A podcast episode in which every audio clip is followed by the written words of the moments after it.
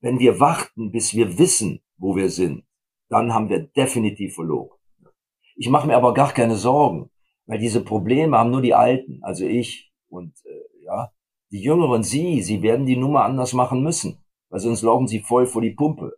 Ich glaube, hier zu viel, hier zu, bei uns ist zu viel kulturelle Energie, auch zu viel Geschichte, als dass wir jetzt sozusagen diese Dummheit äh, des sich nicht verändern wollens weiter konservieren. Herzlich willkommen beim Little Talks Podcast mit Robert Bacher und Professor Dr. Thomas Druyen. Thomas Druyen wirkt als Wissenschaftler, Autor, Redner, Manager und Publizist. Er ist Soziologe und gilt als einer der renommiertesten Vermögensforscher in Europa. Darüber hinaus ist er Institutsleiter an der Sigmund Freud Privatuniversität in Wien oder Privatuniversität Wien und forscht über die psychologischen und neuronalen Bedingungen sowie Begleiterscheinungen der Zukunftsgestaltung, der Digitalisierung und des demografischen Wandels. Und ich freue mich jetzt auf ein spannendes Gespräch mit Professor Dr. Thomas Druyen. Hallo, Herr Druyen. Hallo, Herr Bacher, freut mich auch. Herr Druyen, wie blicken Sie denn auf die Zukunft? Ja, erstmal wie jeder andere Mensch auch, ja, weil ich es ja schon länger mache. Und äh, die Zukunft ist emotional und intuitiv ja das, was vor uns liegt mit einem Bein stehen wir ja dauernd in der Zukunft. Ja, ich denke natürlich darüber nach, äh, zum Beispiel, was ich nach dem Arbeiten mache, ja, wann mache ich Sport, äh, wann fahre ich in Urlaub, äh, bin ich mit meinem Job zufrieden, gibt es Veränderungen, je nach Alter, äh, wann mache ich mein Abitur, wann habe ich das Studium fertig, wann meine Lehre, ja, bin ich schon verheiratet, will ich das, Beziehung. Wir sind immer permanent, sind wir in Auseinandersetzung äh, mit der Zukunft. Das Problem ist ja die Frage, die sich daraus entwickelt, wie weit können wir sie beeinflussen? Äh, und daran arbeiten wir. Und da sich in den letzten 15, 20 Jahren durch die enormen neuen technischen Möglichkeiten, äh, durch Internet, Smartphone und vor allen Dingen durch die Exponentialität, darauf werden wir sicherlich noch eingehen, das Kommen von Zukunft in einer unfassbaren Weise beschleunigt hat, brauchen wir neue geistige Talente, äh, um damit fertig zu werden.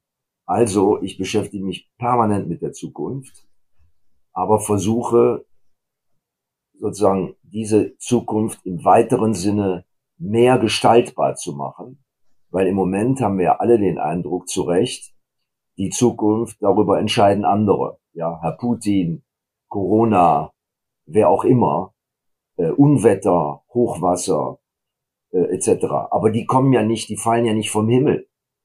Alles ist irgendwie menschengemacht und insofern müssen wir überlegen, wie wir bestimmte negative Entwicklungen und Prozesse, die gerade ja wahnwitzig häufig auftauchen und unsere Welt in eine Bedrohungslage brachte, die ich auch in meinem ganzen Leben noch nicht erlebt habe. Und äh, das wünschen wir natürlich vor allen Dingen den jüngeren Generationen nicht. Also glaube ich, dass es existenziell ist gerade, wenn wir alle gemeinsam, weil offensichtlich der Politik können wir es nicht überlassen, äh, uns Gedanken machen, wie wir aus dieser Situation herauskommen. War das in früheren Generationen anders? Diese Denkweise gegenüber der Zukunft? Ich glaube, ich glaube nicht. Ja, natürlich. Erstmal, äh, wenn man vor 200 Jahren gelebt hatte, hat, äh, war der Radius der Überschaubarkeit der eigenen Welt ja viel geringer. Die meisten blieben in ihrem Dorf oder in ihrer Stadt. Man hatte keine Ahnung, was 400 Kilometer weiter passiert äh, äh, und so weiter und so fort. Also die technischen Möglichkeiten haben ja diesen Prozess der Informationsglobalisierung erst befördert.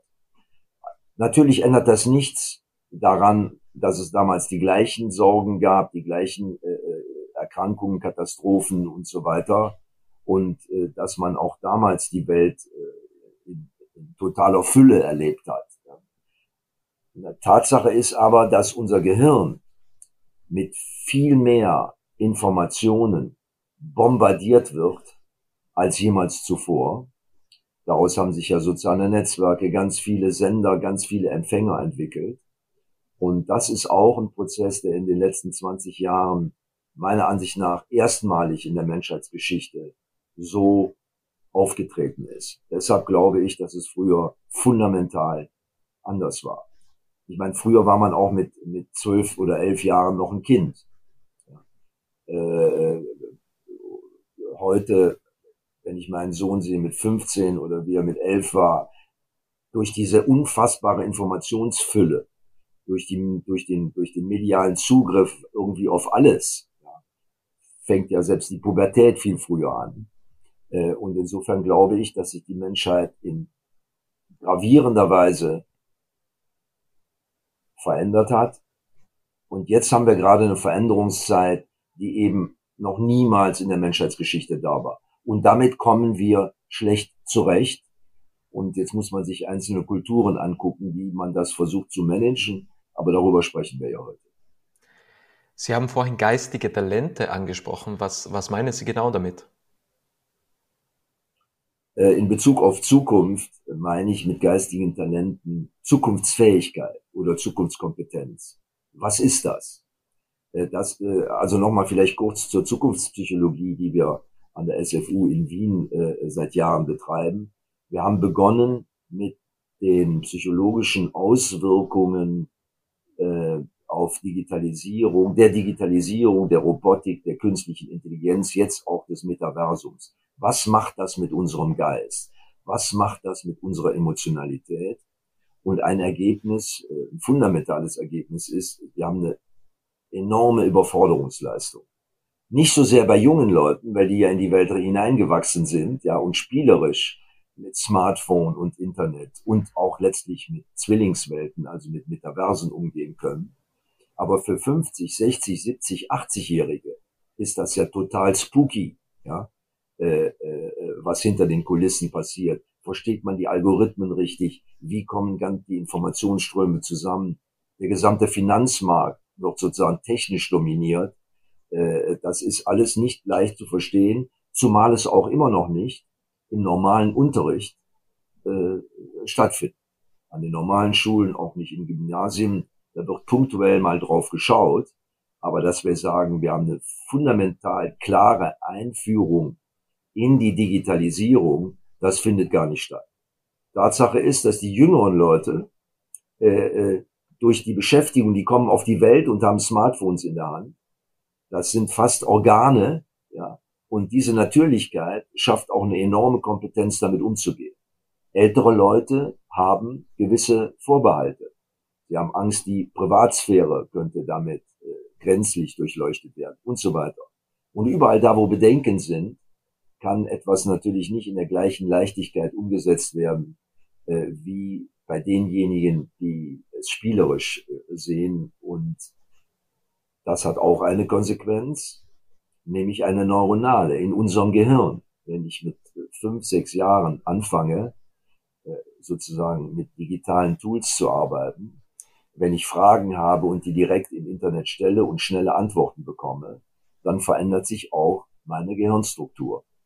Ja, und ich bin darauf geeicht, Dinge ganz schnell haben zu wollen. Das heißt, ich habe kurze Aufmerksamkeitszeiten und dann werde ich bedient. Wenn ich jetzt lange warten muss, ehe ich eine Antwort bekomme, ja, dann schaltet meine Achtsamkeit und Aufmerksamkeit schon ein bisschen ab. Und das ist eine Sache, die wir während Corona und während Homeschooling ja unglaublich gesehen haben. Da sitzen dann junge äh, Smartphone-Künstler, äh, äh, sage ich mal in Anführungsstrichen. Äh, und dann kommen da Lehrer, die schlecht mit dem Internet umgehen konnten, die auch schlecht mit der Digitalisierungsvorstellung äh, äh, agieren konnten. Und dann trafen verschiedene Welten aufeinander. Und dann gelingt es eben nicht mehr, über längere Zeiten die Aufmerksamkeit aufrechtzuerhalten. Und die Kinder fangen wahrscheinlich an, während die Lehrer sprechen, schon andere Dinge zu tun. Das ist ja sowieso üblich, dass man heute bestimmte Dinge äh, parallel macht. All das sind Veränderungen, die es vor 50 Jahren nicht gegeben hat.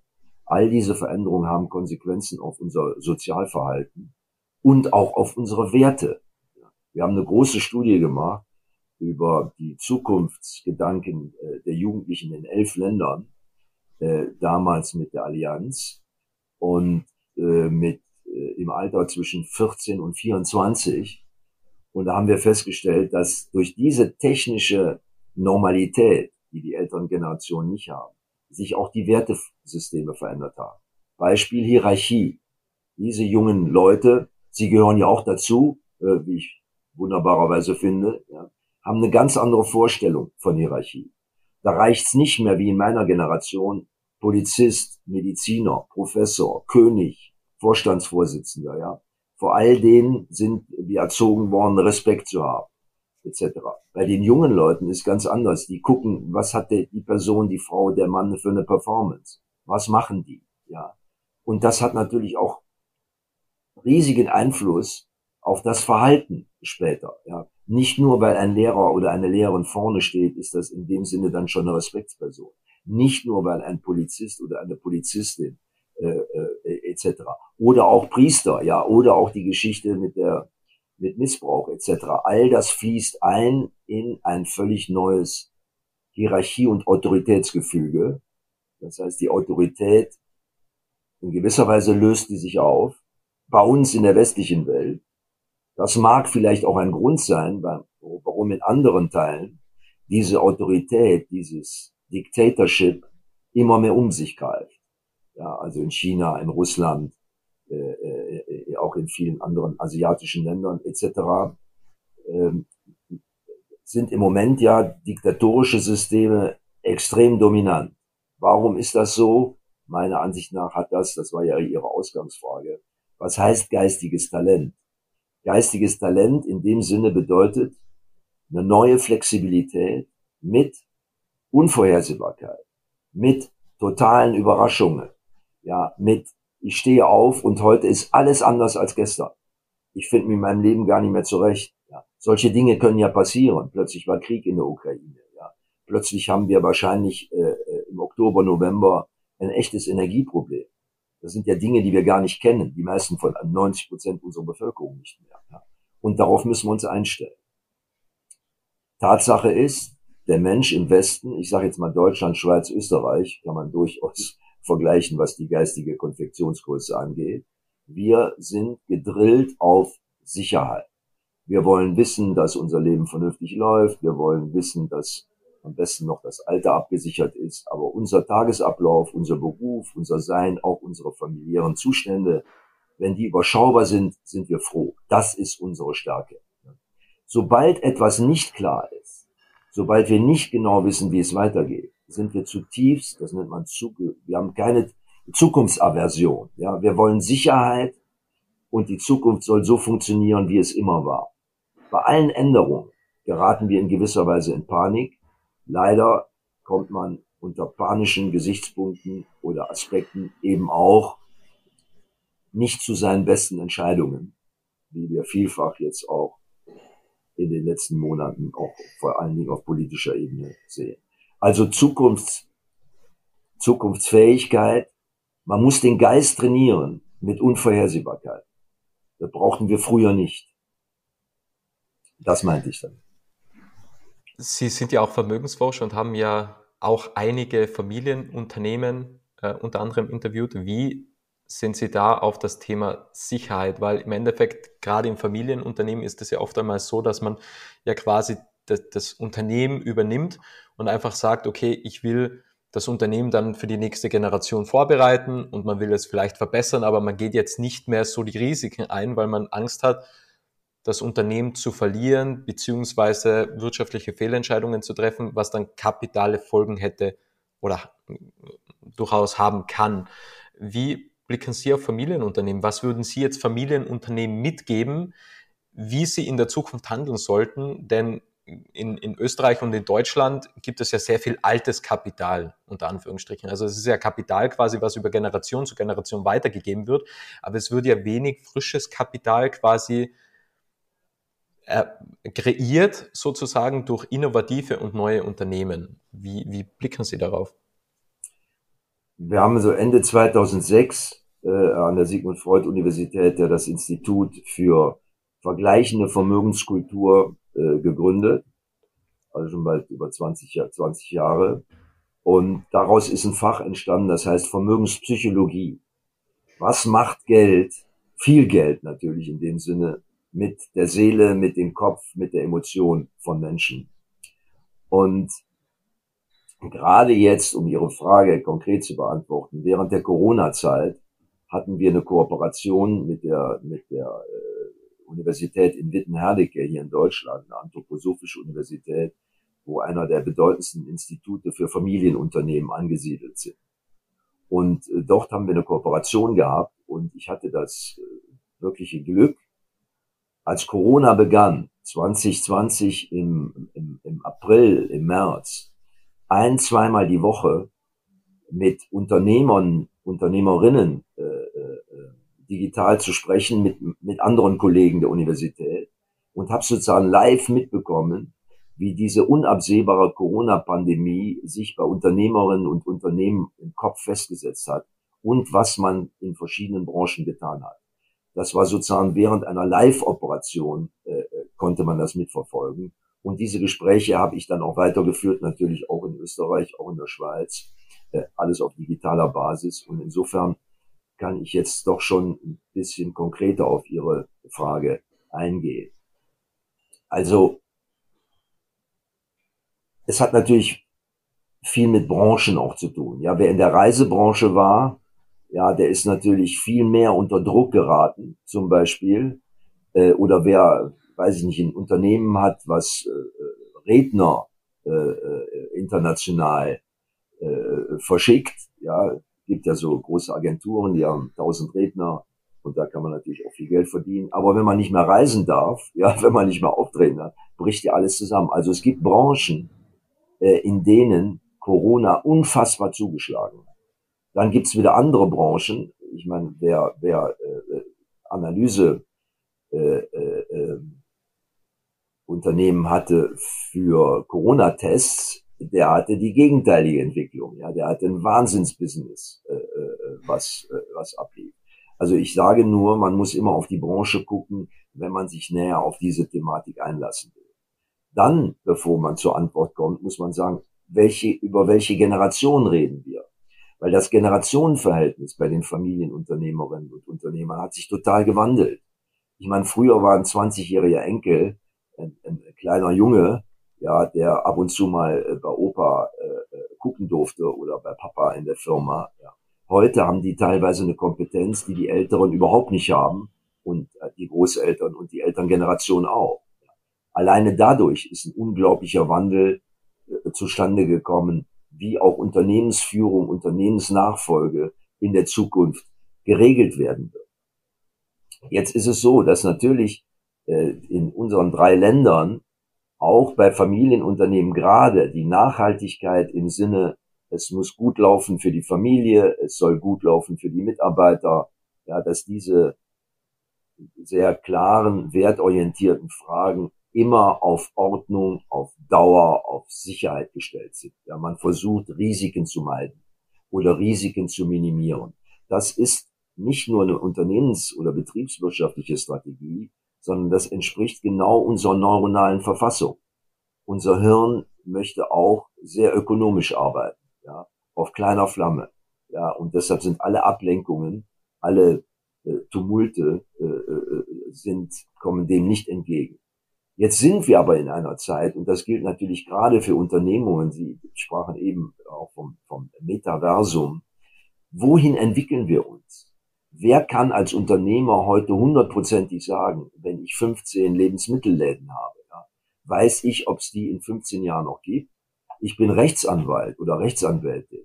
Der Job kann algorithmisch, also das, was in der Falllösung ja in Modellen notwendig ist, kann algorithmisch viel besser gemacht werden. Also gibt's in zehn Jahren überhaupt noch Anwälte? Was soll ich meinem Kind sagen, meiner Tochter oder meinem Sohn, wenn die Jura studieren wollen? Ja. Es gibt ganz viele Berufe und auch in dem Sinne äh, unternehmerische Herausforderungen, die extrem unter Druck geraten sind. Und all das macht etwas mit unseren Unternehmerinnen und Unternehmern. Und deshalb glaube ich, das Wichtigste im Moment ist, dass wir uns sozusagen mit einer neuen Qualität äh, äh, in einer neuen Qualität kundig machen und die auch trainieren. Und das ist eben dieses Element der, der Zukunftsfähigkeit. Wir müssen über den Tellerrand hinaussehen. Wir müssen die großen Unternehmen, die die, die Digitalisierung erfolgreich überwunden haben, oder wenn wir uns Google angucken, die schauen ja nicht so sehr auf sich selber, sondern permanent, wo entstehen neue Ideen. Und mit dem Geld, was die haben, können die dann diese Startups direkt einkaufen. Aber auch der normale Unternehmer, ich nehme mal den Lebensmittelhändler, ja, der sollte sich auch umtun. Deswegen, wie wird das weitergehen? Ja, wenn ich mir eine VR-Brille aufsetzen kann und praktisch in einer virtuellen Welt einkaufen kann, wo ich keine Lagerkosten mehr habe, wo äh, die Leute gar nicht mehr in den Laden kommen müssen, wo die nicht mehr parken müssen. Selbst wenn das jetzt noch einige Jahre dauert, ehe das Wirklichkeit wird, ich kann über diese Gedanken lernen, wie ich meine Laden jetzt oder meine Läden, wenn es viele sind. Äh, das gleiche gilt für die Automobilindustrie. Aber Sie verstehen, was ich meine. Ja. Innovatives Weiterdenken, Zukunftsdenken.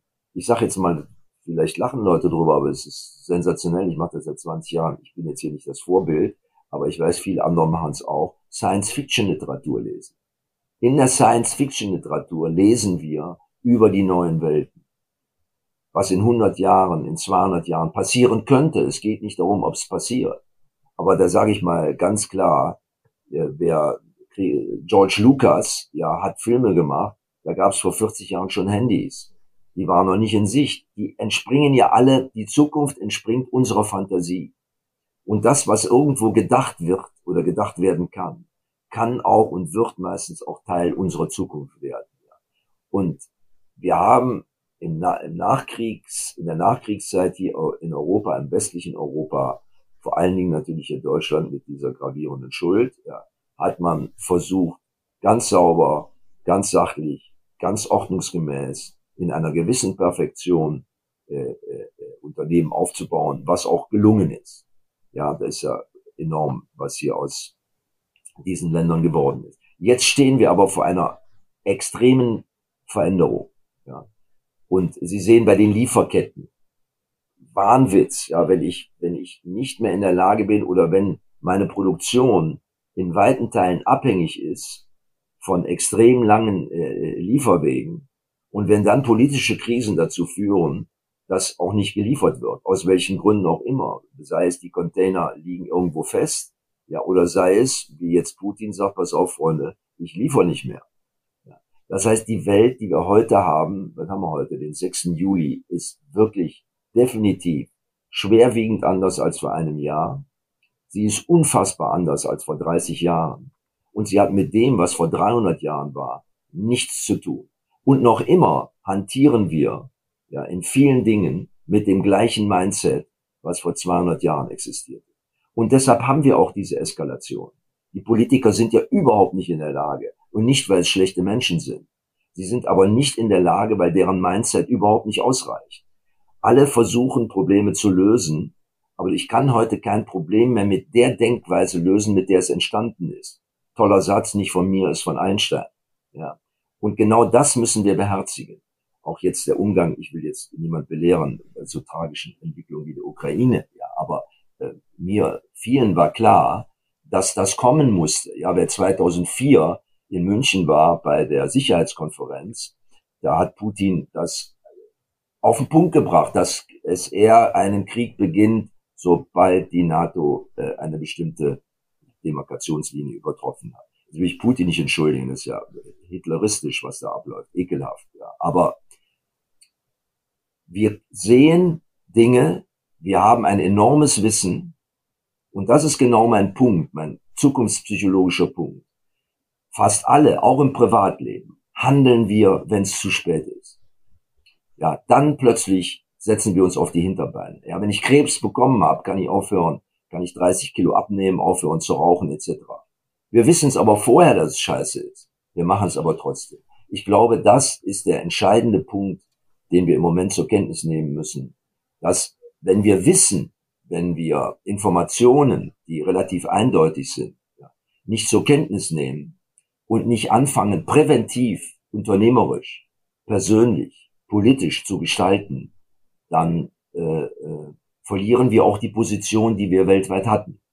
Und ich glaube, G7 wurde bei uns ja hochgeblasen wie ein Popfestival, was da los war. diese Leute, diese sieben äh, Protagonisten der Politik unter der Leitung von Scholz in Anführungszeichen haben zehn Prozent der Menschheit repräsentiert. Ja. Also, so what? Ich denke, wir müssen wirklich ein bisschen kritischer werden. Und jeder ist aber auch mitverantwortlich, weil wir auch Stimmen haben. Ja. Gott sei Dank leben wir in der Demokratie. Aber bei uns hier, ich lebe ja privat in Düsseldorf, bei der letzten Wahl vor kurzem sind nur 50 Prozent der Menschen zur Wahl gegangen. Das heißt, die meisten interessieren sich schon gar nicht mehr dafür, äh, wie die Lebensbedingungen, unter denen wir auch Kinder großziehen oder älter sind, äh, gestaltet werden. Dann ist man ja nur noch Besucher im eigenen Leben. Das finde ich sehr fatal. Sorry, ich quatsche ja wieder wie ein Wasserfall, aber ist halt meine Natur. Da waren jetzt sehr viele Informationen drin und ich versuche jetzt die Gedanken zu ordnen und zu sortieren und ich würde jetzt mal ein paar Fragen, was mir jetzt auf der Zunge brennen, zusammenwürfeln, weil eventuell ergibt sich ja daraus eine Symbiose als, als Antwort. Und ich habe mich jetzt so gefragt, also zum einen ist ja exponentielles Wachstum. Wir haben in Corona gemerkt, dass wir das gar nicht, gar nicht abschätzen können. Also wir begreifen das exponentielle Wachstum nicht. Jetzt sagen viele, das Metaverse, so wie es Meta, also Mark Zuckerberg dargestellt hat, das gibt es ja noch gar nicht so in der Art, weil es die Technologie noch nicht gibt. Das heißt, viele Unternehmen schieben das, oder die Denkweise ist ja, das schieben wir jetzt raus, weil die Technologie ist ja noch gar nicht so weit, um diese Vision, was zum Beispiel Meta, Facebook vorgibt, real werden zu lassen. Das ist der, der eine Punkt, dass man das vielleicht gar nicht abschätzen kann. Und deshalb kann man auch schwieriger wahrscheinlich über den Tellerrand blicken, weil man sagt, das ist ja noch weit entfernt, aber es kann dann schneller kommen, wie man denkt, aufgrund des technologischen Fortschritts, was sich quasi exponentiell ergibt. Und Aber darf ich da eben sagen, das ist ja genau der bitte. Punkt. Wenn wir warten, bis wir sicher wissen, ist es schon lange da und dann haben wir gar keine Gestaltungsmöglichkeiten mehr. Genau was Sie sagen, ist der entscheidende Fehler und der entscheidende Punkt. Und das ist zutiefst menschlich. Und das mag 3000 Jahre funktioniert haben. Jetzt nicht mehr. Viele von uns wissen genau, was das Metaversum ist. Ja, es ist eine Parallelwelt, eine Zwillingswelt zur analogen. Ja, und Leute, die mit VR-Brillen arbeiten und viele junge Leute, die auch während Corona, mein Sohn hat mit Kindern aus aller Welt gespielt, die kannten sich gar nicht. Die haben sogar abends zusammen Fernsehen geguckt, ja. Bonanza äh, auf Englisch. Das ist ja unfassbar. Die, das ist eine andere Welt, das ist eine andere Weise. Und ob die nun so kommt, wie Zuckerberg sagt, ja, oder wie 17 andere, äh, äh, zukunftsbegabte Leute sagen, ist völlig uninteressant. Es wird alles ändern und darauf müssen wir uns einstellen.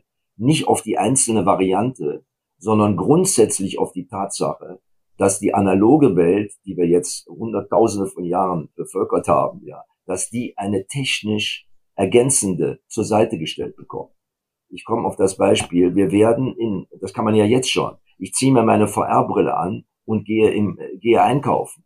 Ja, oder ich ziehe meine VR-Brille an, ich verlasse das Haus nicht mehr und studiere in Harvard, äh, weil ich die Vorlesungen dort äh, an den Vorlesungen teilnehmen muss. Oder man studiert an der Sigmund Freud Universität. Da muss man aber dann auch nicht hinkommen. Ja, man kann Psychologie studieren über, äh, über diese Technologie. Wenn wir warten, bis wir wissen, wo wir sind, dann haben wir definitiv verloren. Ich mache mir aber gar keine Sorgen, weil diese Probleme haben nur die Alten, also ich und äh, ja, die Jüngeren, Sie, Sie werden die Nummer anders machen müssen, weil sonst laufen Sie voll vor die Pumpe. Ich glaube, hier zu viel, hier zu, bei uns ist zu viel kulturelle Energie, auch zu viel Geschichte, als dass wir jetzt sozusagen diese Dummheit äh, des sich nicht verändern wollens weiter konservieren. Also ich mache mir da keine Sorgen. Definitiv haben wir gerade eine extreme Problematik. Und Putin und Corona und China und sind nicht Konflikte, die jetzt zufällig zusammen auftreten, sondern sie sind ganz spezifische äh, äh, Probleme, die aus der neuen Bedeutung der Exponentialität und der Unmöglichkeit der Leute damit umzugehen resultieren. Ich kenne viele Politiker, ich habe Politiker beraten, die, sage ich mal, äh, sind uns ja in keiner Weise überlegen, ja, eher im Gegenteil. Was ich mich noch zusätzlich frage beim Metaverse, glauben Sie, dass irgendwann die virtuelle Realität mehr Bedeutung bekommt als wie die reale im Sinne von mir ist wichtiger, welche Klamotten ich im Metaverse anziehe, als wie mir ist wichtiger, wie ich in der realen Welt mich anziehe, beziehungsweise mir ist wichtiger, ähm, ähm, Philipp Lein hat ja auch vor vor kurzem ein Grundstück gekauft für drei Millionen ähm, im Metaverse und, und steht da irgendwie neben Samsung und der Samsung-Laden hat irgendwie mehr oder weniger einen Dschungel und, und riesengroß und da gibt es alles Mögliche. Ähm, und kann das irgendwann sein, dass eben die, Sozi die, die reale Welt so darunter leidet, weil wir einfach sagen, mir ist viel wichtiger, mein ganzes Geld, dass das in, in der virtuellen Realität, man will sich ja beweisen, man will sich profilieren und sagt, okay, mir ist wichtig, dass ich irgendwie die teuersten Sneaker habe und das teuerste Gemälde in meinem virtuellen äh, Museum steht und so weiter, dass irgendwann die virtuelle Realität die reale Welt überholt im Sinne von der Wichtigkeit?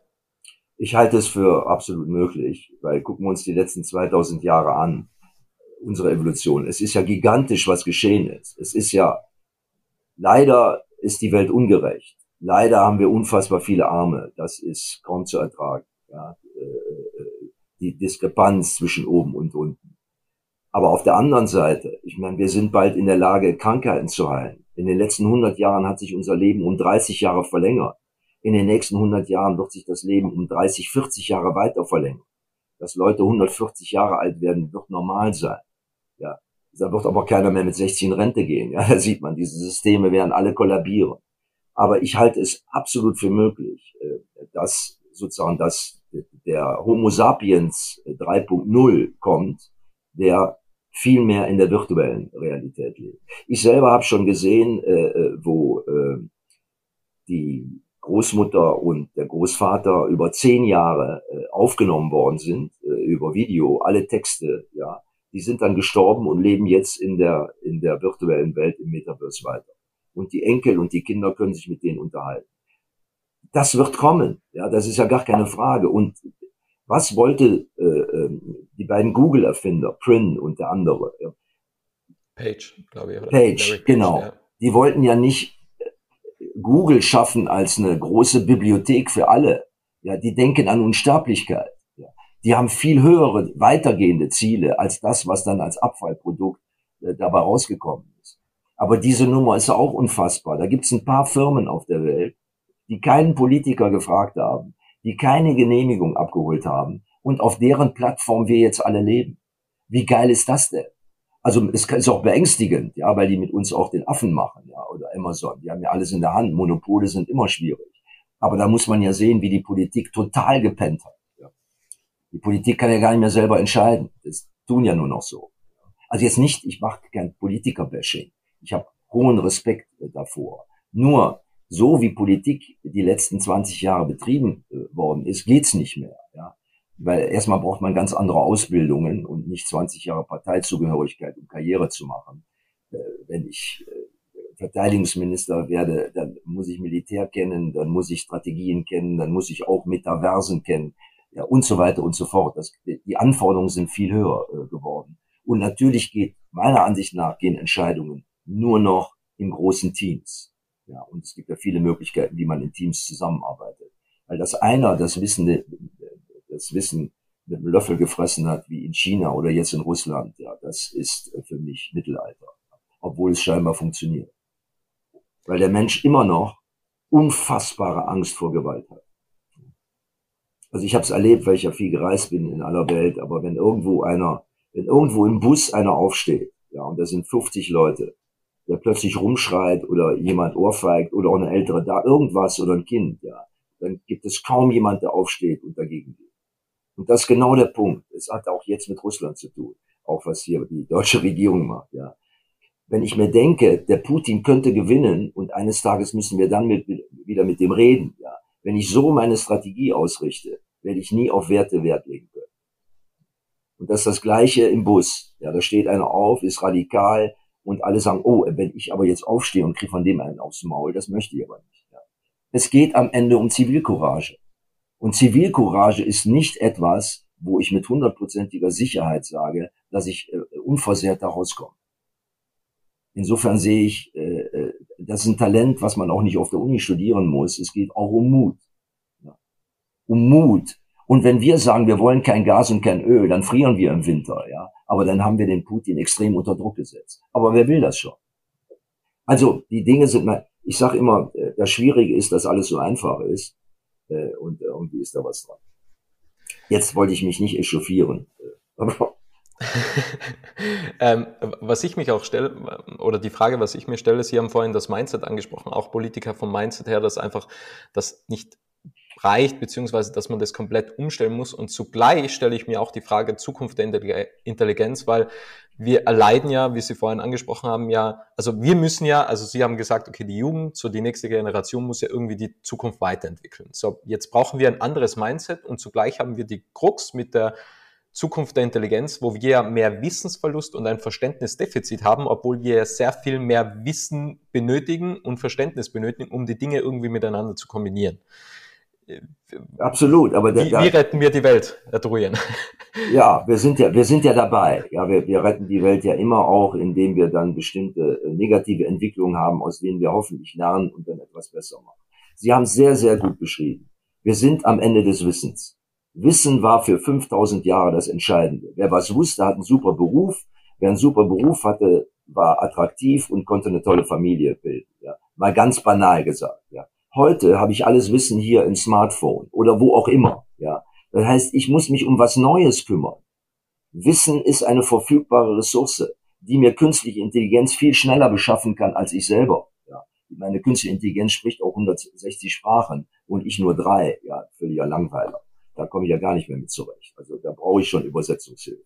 So, das heißt, Wissen, was 5000 Jahre für uns das Wichtigste war, ist meiner Ansicht nach nicht mehr das Wichtigste sondern heute ist das Wichtigste verstehen. Ich muss Zusammenhänge verstehen, darum muss ich mich kümmern, weil Wissen besorgt mir die Maschine. Natürlich ist, muss ich die Maschine kennen, weil ich weiß, dass Google die ganzen, die ganzen algorithmischen äh, äh Plattformen natürlich total, ich sage jetzt mal bewusst, zynisch, subjektiv sind, ja, weil die uns immer nur das vorgaukeln, was wir auch hören wollen. Das muss ich mit einrechnen. Ja. Aber Tatsache ist, dass die Kategorie des Verstehens als eine Qualität von Lebens- und Zukunftsgestaltung extrem wichtig geworden ist. Ja. Ich muss verstehen bei Corona, wenn ich sage, der, der, der Impfstoff ist von Bill Gates, damit er uns alle blind macht und er viel Kohle verdienen kann, dann äh, sagt das jemand, glaubt das, okay. Ja. Tatsache ist aber, Pandemien, der Begriff heißt Zoonose, kommen durch die Abholzung der Regenwälder weil da Bakterien und Viren in die Zivilisation äh, übertragen werden, ja, die dann mit uns etwas machen. Das wird so weitergehen. Ja, Corona 70 wird es dann irgendwann geben. Und es wird ganz andere Affenpocken. Ja. Das ist nun mal, wenn wir die Natur vernichten, zahlen wir einen Preis. Und der Preis ist sozusagen eine, eine empfindliche, äh, nicht fitte Zivilisation, kann denn aus den Angeln gehoben werden.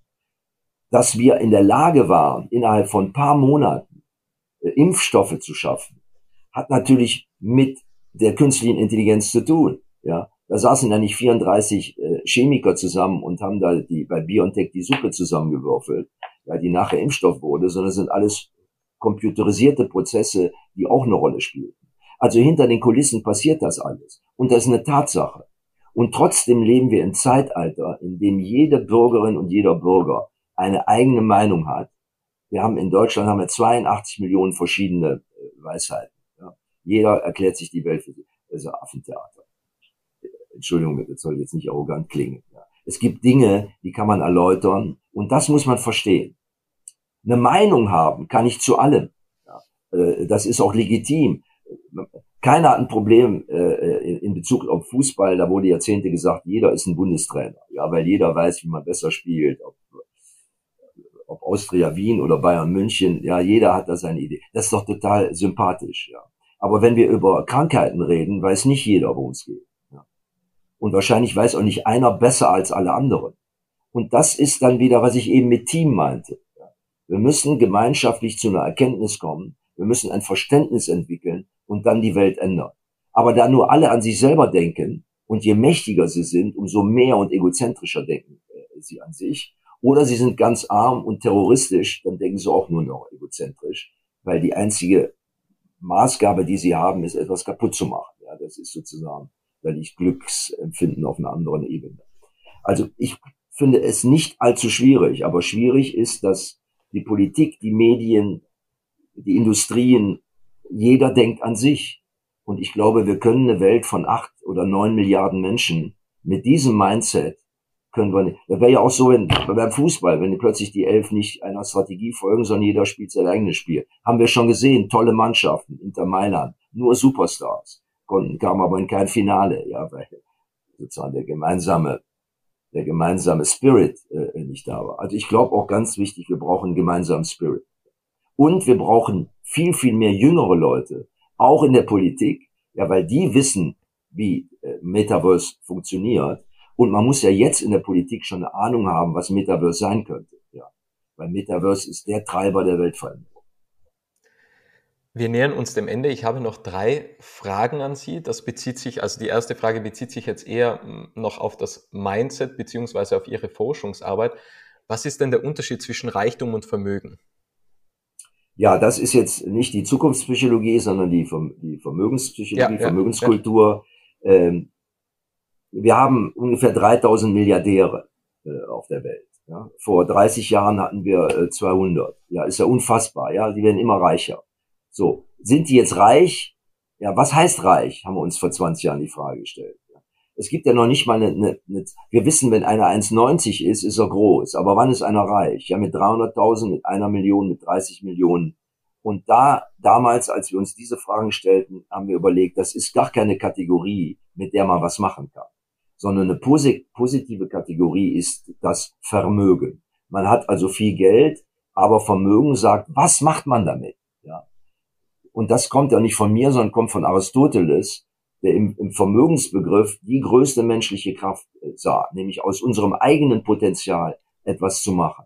Und wenn einer super reich geworden ist, äh, etc., und macht mit dem Geld auch dann was für die Allgemeinheit, was ja in gewisser Weise Elon Musk auch macht, auch wenn er ein Irrer ist, ja, irgendwie, ja, dann ist das doch rund. Dann ist auch, die stellen ja auch ganz viele Arbeitsplätze. Aber der Reiche ist derjenige, der sich nur um sich selber kümmert, der nur immer mehr Geld haben will, den die Community nicht interessiert, die Natur nicht, der und so weiter. Also der Unterschied reich ist für uns äh, ein reiner quantitativer Begriff ohne große Aussagekraft. Und Vermögen, deshalb nennen wir das auch Vermögenskultur. Ja. Wenn alle Superreichen sozusagen einen großen Beitrag leisten, ja. weil mit Steuern ist es nicht getan. Das muss man ja auch mal sagen. Äh, äh, alleine. Äh, also das ist der Unterschied äh, zwischen Reich und Vermögen. Ich hatte zuletzt im Podcast einen Universitätsprofessor von der Universität Innsbruck ähm, im Bereich Financial Behavior. Und da habe ich gefragt, welche Frage hätte er denn an Sie? Und dann hat er gesagt, Ungleichheit. Welche Gefahren sind Sie denn aufgrund der steigenden Ungleichheit, die wir in den meisten Ländern haben? Beziehungsweise sehen Sie auch ein reales Revolutionsrisiko? Ich grüße den Kollegen äh, mit großer Sympathie. Die Frage ist sensationell. Und ich sage mal so, die Ungleichheit ist die gefährlichste Krankheit, die wir im Moment haben. Das kann nicht gut gehen. Ja, wenn, wenn, wenn, wenn 90 Prozent arm sind, jetzt, jetzt kenne ich mich da aus, deshalb will ich für, für die Zuhörerinnen und Zuhörer das erläutern. Wir haben ungefähr drei Milliarden Menschen, die wirklich arm sind. Arm sind. Ja, wenn ich einen Dollar am Tag habe oder noch nicht mal, und die United Nations sagen, ja, wenn die einen Dollar 20 haben, dann sprechen wir von Fortschritt. Das ist ja zynisch, das ist ja ein Witz. Wenn die drei Dollar haben, kann ich von Fortschritt reden. Das heißt, der überwiegende Teil der Menschheit ist arm. Wir sehen jetzt, was in Afrika los ist, ja. Obwohl da die Jugend steckt. In Afrika gibt's die meisten jungen Leute, da ist die Hoffnung. Die brauchen Ausbildung. Wir brauchen Arbeitsplätze. Das wäre eine wunderbare Konstellation. Aber durch die nicht vorhandenen Weizenlieferungen aus der Ukraine und so weiter krepieren sie wie Heuschrecken. Ja. Also die, das ist einer der mindestens auf der Ebene der Nachhaltigkeit, mindestens auf der Ebene der Energieversorgung ist dieses Beseitigung von Ungleichheit, Herstellung von äh, Fairness. Da hat der Kollege, ich denke, dass er dann auch dafür eintritt, äh, da kann ich nur tausendprozentig zustimmen. Die letzte Frage, die Abschlussfrage, es ist immer dieselbe Frage. Was möchten Sie noch sagen, Herr Druyen? ja, ich möchte jeden einzelnen, wir haben etwas erfunden, das können wir nicht verkaufen, deshalb äh, schließe ich nicht mit einer, äh, mit einer peinlichen, äh, äh, mit einem peinlichen Buchtipp, sondern nur mit einem Gedanken. Wir haben große Erfahrung, gute Erfahrungen in den letzten zehn Jahren im Rahmen der Zukunftspsychologie damit gemacht, indem Menschen sich jeden Alters hinsetzen und sich ab und zu, wenn sie Muße haben, am besten draußen, ja, die Frage stellen, was ist mit mir in zehn Jahren? Wo werde ich da sein? Wo möchte ich da sein? Ja. Äh, und auch, wie betrachten mich meine besten Freunde? Wie betrachten mich die Leute, die mich nicht leiden können? Diese Antizipationsspiele, ja, die machen etwas mit einem. Ich weiß es, wir haben es 5000 Mal professionell gemacht und es verändert etwas. Das möchte ich gerne äh, äh, hier hinterlassen, weil das ein Spiel, was ja relativ einfach ist. Ja, wenn man sagt, okay, ich bin jetzt 30, ich bin jetzt 50, ich bin jetzt 60, wo will ich in zehn Jahren sein? Und dann auch vergleicht, wo bin ich und wo will ich hin? Wunderbar, ein schönes Abschlusswort, ein schöner Abschlusssatz. Vielen, vielen Dank, Herr Trujan, für Ihre äh, Zeit, für den wertvollen Inhalt. Vielen, vielen Dank. Viel Glück für Sie, weil Sie packen die Dinge an, das gefällt mir. Alles Liebe, natürlich vor allen Dingen an die Zuhörer und Zuhörer. Es freut mich sehr, dass du das Interview bis zum Ende angehört hast und wenn du keine Folge mehr verpassen möchtest, dann abonniere jetzt Little Talks in deiner Podcast-App.